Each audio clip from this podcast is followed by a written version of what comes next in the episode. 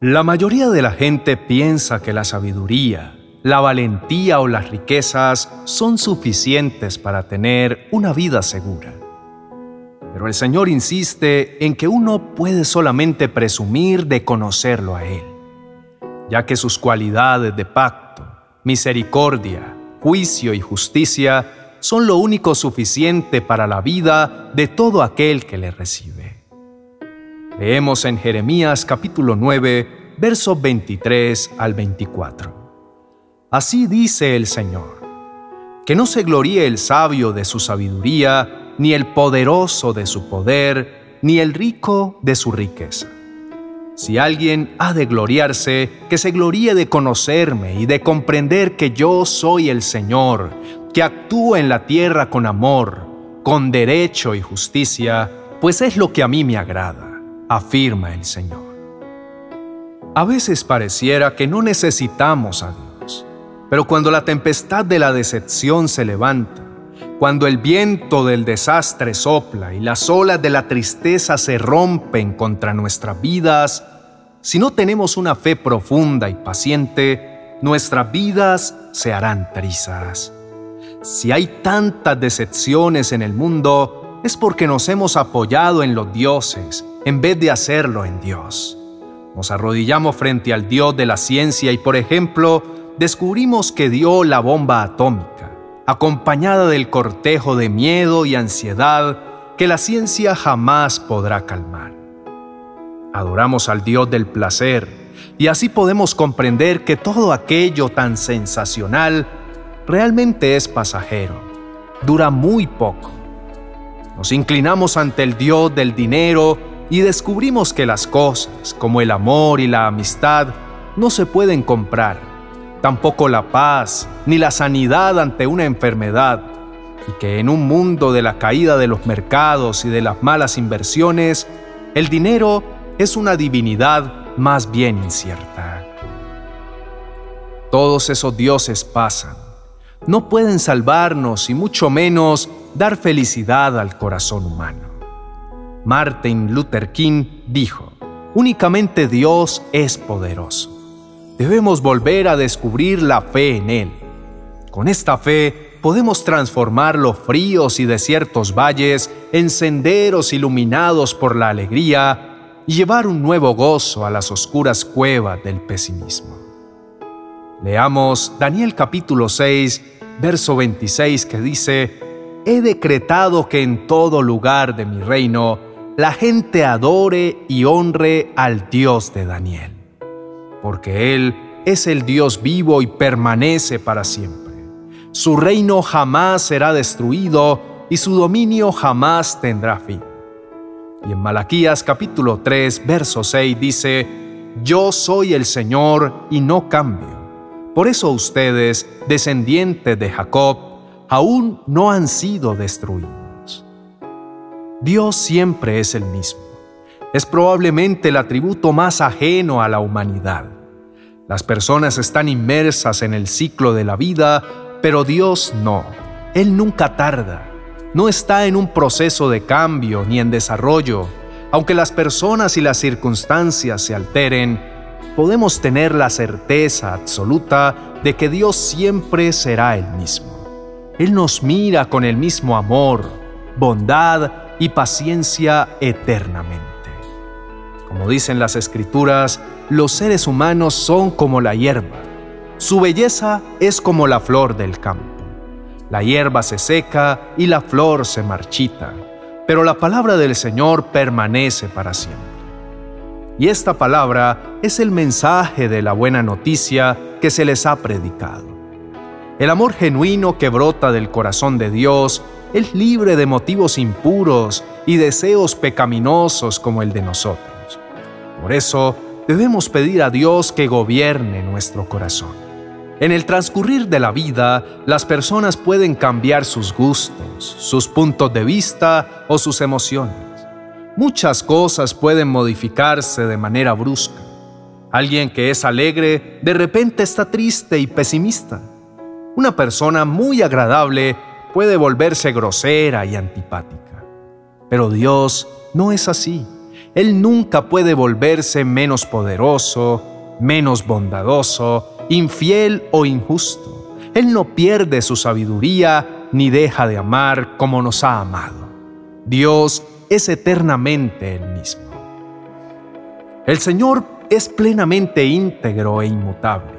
Por ende, su palabra siempre se cumple. Por eso dice Números capítulo 23, verso 19, Dios no es hombre para que mienta, ni hijo de hombre para que se arrepienta. Él dijo y no lo hará, habló y no lo ejecutará. A todos nos ha tocado vivir momentos difíciles y dificultades en la vida, momentos dolorosos que hasta nos han hecho dudar de Dios. Pero en medio de todas esas circunstancias es cuando más debemos reconocer que necesitamos de Dios y acercarnos a Él, decirle, Dios, háblame, te necesito, aquieta mi espíritu. En todo el día no consigo más que problemas. Cada mañana me trae dolor. Su palabra nos dice unos versos atrás, en el mismo capítulo 37, que cuando ponemos nuestra confianza en el Señor, Él hará justicia y obrará en nuestro favor. Sé con certeza, porque lo he experimentado, que no es fácil que en medio de las dificultades, cuando no vemos salida, es cuando con más certeza debemos recibir el sabio consejo que está en los versos 3 al 5. Confía en el Señor y haz el bien, entonces vivirás seguro en la tierra y prosperarás. Deleítate en el Señor y Él te concederá los deseos de tu corazón. Entrega al Señor todo lo que haces, confía en Él y Él te ayudará. En esta noche podemos tener la total convicción de que nuestra vida sin Dios no vale nada. Cuando tenemos a Dios en nuestro corazón y en nuestra vida, lo tenemos todo. Cuando nos acercamos a Él, sentimos su amor y perfección obrando en nuestra vida. Suceden cosas que no comprendemos cuando pensamos que ya no hay nada que hacer, Él llega y con su poder lo cambia todo. Oremos. Amado Padre, venimos a tu presencia a confesar con nuestra boca, sintiendo en nuestro corazón que te necesitamos, que nos sentimos muy tristes porque no hemos conocido la verdadera paz y el gozo de recibir tu ayuda y aceptar tu perfecta voluntad en nuestra vida. Sin ti, nada podemos hacer. Señor, inclinamos nuestro corazón en tu presencia para pedirte perdón, porque hemos querido hacerlo todo en nuestras fuerzas, porque hemos puesto nuestra esperanza en el dinero, en personas, en las promesas de otros, esos que siempre nos fallan y en nuestras propias capacidades, olvidándonos que solo tú tienes poder para hacerlo todo en nuestro favor. Padre, el mundo en el que vivimos es cada vez más complejo y confuso.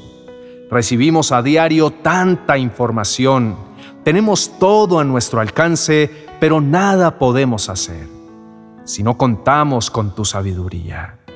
La sociedad, las personas a nuestro alrededor y hasta nosotros mismos nos exigimos tanto que como consecuencia fácilmente nos distraemos nos sentimos abrumados y confundidos. Necesitamos encontrar la paz y el reposo que solo Dios puede ofrecernos. Ayúdanos, Señor, a rendir nuestra voluntad a la tuya y que así seas tú quien establece tus prioridades en nuestra vida. Necesitamos darte el primer lugar, tener una relación permanente contigo para poder así oír tu dirección. Si alguien ha de gloriarse, que se gloríe de conocerme y de comprender que yo soy el Señor, que actúo en la tierra con amor, con derecho y justicia, pues es lo que a mí me agrada, afirma el Señor. Nada es tan importante como comprender y aceptar la voluntad de Dios.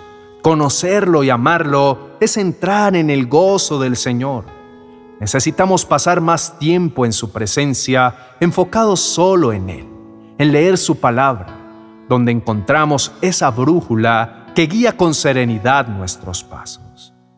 Padre, tú nos dices a través de Mateo capítulo 22, versos 37 y 38, ama al Señor tu Dios con todo tu corazón, con todo tu ser y con toda tu mente. Le respondió Jesús. Este es el primero y el más importante de los mandamientos. Y eso es justo lo que anhelamos hacer amarte con todo nuestro corazón, hacerte nuestra mayor prioridad y enfocarnos en tu perfecta voluntad.